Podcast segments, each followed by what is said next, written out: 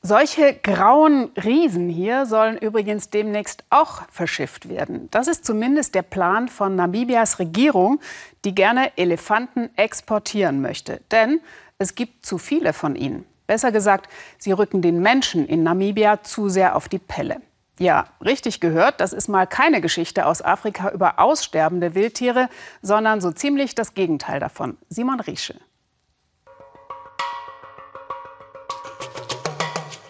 Ja, man wird schon etwas nervös, wenn so eine Gruppe ganz nah an einem vorbeiläuft. Unsere Anwesenheit für diese Herde zum Glück nur ein kleines Ärgernis. Wir sind im sandig-felsigen Norden Namibias. Im kleinen Dorf Anigab hat die Grundschullehrerin Rosalie Peterson erlebt, was passieren kann, wenn die Elefanten kommen.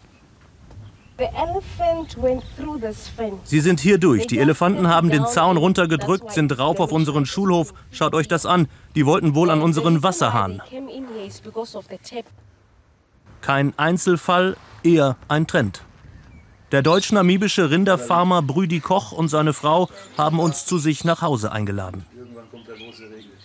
Wintergebäck bei 30 Grad und doch auch große Sorgen. Der von Elefanten zerstörte Wasserspeicher, Sinnbild der neuen Krise. Ich habe das jetzt nur notdürftig hochgehoben, dass, dass ich wenigstens Notwasser hier habe für die paar Rinder, die noch hier sind. Und das ist Problem mit den Elefanten. Es sind Schäden von mehreren tausend Euro immer wieder. Niedergetrampelte Zäune, davongelaufenes Vieh.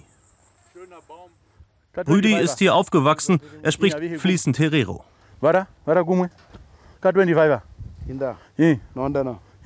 Früher, erzählt er, hätten sich alle hier über die damals noch seltenen Besuche der Dickhäuter gefreut. Jetzt nicht mehr. Heutzutage äh, verachten wir eigentlich die Elefanten, weil wir können nicht farmen. Wir können einfach nicht farmen mit den Elefanten. Afrikas graue Riesen? In den Augen vieler Menschen in Namibia sind sie eine Plage. Und ja, in manchen Regionen gäbe es tatsächlich zu viele Elefanten, sagt Namibias Regierung. Ihr neuer Plan sieht vor, dass Tiere eingefangen und dann, wenn auch unter strengen Vorgaben, meistbietend verkauft werden sollen. An Safari-Parks etwa, wenn nötig weltweit. Uh, wir haben diese Entscheidung getroffen, weil wir eine große Lösung brauchen.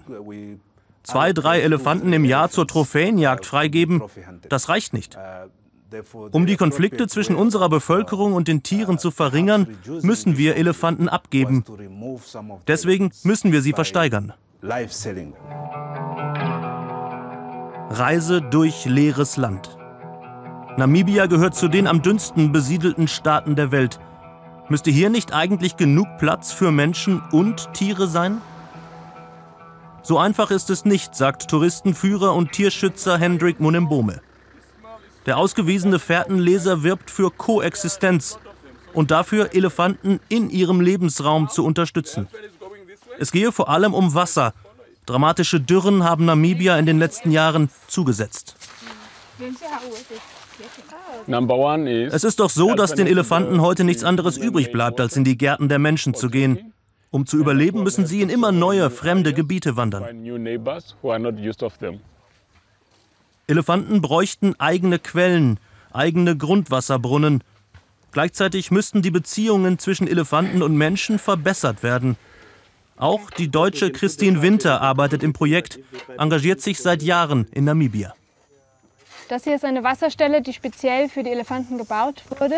Ähm, das heißt, die Elefanten können kommen, durch das Flussbett hier trinken, müssen nicht in die Dörfer oder durch die Dörfer ziehen, sondern bleiben im Flussbett und das minimiert die Konflikte maximal. Seine Lieblingstiere seien sehr soziale Wesen, sagt Fährtenleser Hendrik. Elefanten werden depressiv oder gewalttätig, wenn sie von ihren Familien getrennt werden. Bei den Versteigerungen sollen Herden zusammenbleiben, verspricht die Regierung. Was aber, wenn es anders kommt? Innerhalb der Herden gehen die Tiere oft getrennte Wege, um mehr Nahrung zu finden. Sollten die Elefanten also im falschen Moment eingefangen werden, würden sie für immer getrennt werden. Ja, das wäre sehr traurig. Aber werden sich die Tierschützer mit ihren Vorbehalten und Argumenten durchsetzen können? Der Grundschule von Frau Petersen konnten sie helfen. Um das Hauptgebäude haben Christine, Hendrik und die anderen eine elefantensichere Mauer gebaut. Zumindest hier also jetzt weniger Angst vor großen Tieren.